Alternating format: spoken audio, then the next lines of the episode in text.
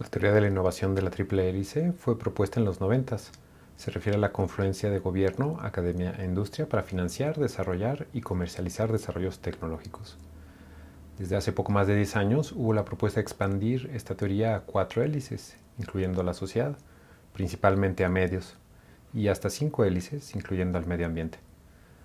La administración actual en México habla de un modelo de desarrollo de quíntuple hélice, pero empecemos con las tres primeras. Durante la Segunda Guerra Mundial, en Estados Unidos se implementó un modelo de triple hélice. Dada la situación bélica, la parte del gobierno más involucrada en la innovación era la militar.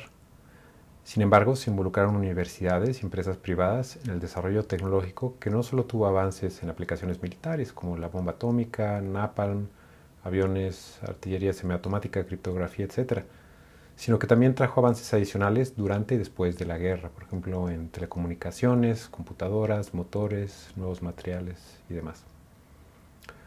Una de las personas que más influyeron en este proceso colaborativo fue Vannevar Bush. En los 20s y 30s combinó investigación académica en MIT con la fundación de empresas que comercializaron sus inventos. Entre otras cosas, desarrolló una computadora analógica capaz de resolver ecuaciones diferenciales. Poco antes de que iniciara la guerra, se involucró en organizaciones militares de investigación. En 1941 fue nombrado director de la Oficina de Investigación y Desarrollo Científico, lo que lo puso como coordinador de toda la investigación enfocada a la guerra, incluyendo el proyecto Manhattan y avances importantes en radar. Antes de que terminara la guerra, empezaron a analizar cómo organizar el desarrollo tecnológico en tiempos de paz. En su ensayo de julio de 1945, Science the Endless Frontier, la ciencia, la frontera sin fin, Vannevar Bush le propuso al presidente Roosevelt que la ciencia fuese motor del desarrollo en la posguerra, económico, social, de salud y de seguridad nacional. Este reporte llevó a la creación de la National Science Foundation, la Fundación Nacional de Ciencia equivalente a nuestro CONACYT, desde entonces, Estados Unidos y otros países se han enfocado en explotar los mecanismos de colaboración entre gobierno, academia e industria para fomentar un desarrollo científico y tecnológico que les beneficie a todos.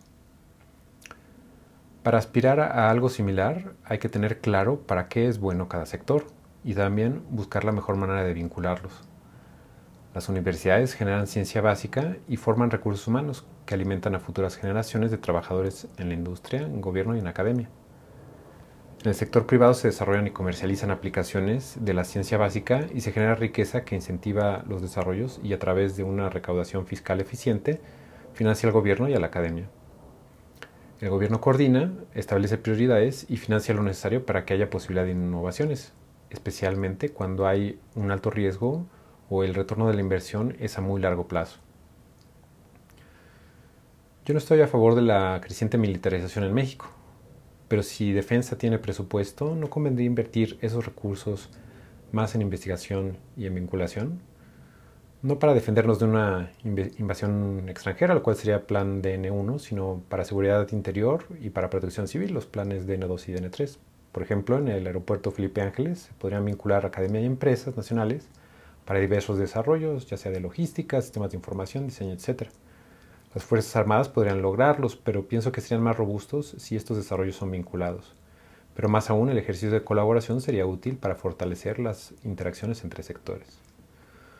¿Cómo vincular con el sector privado si la 4T considera ideológicamente a su rival?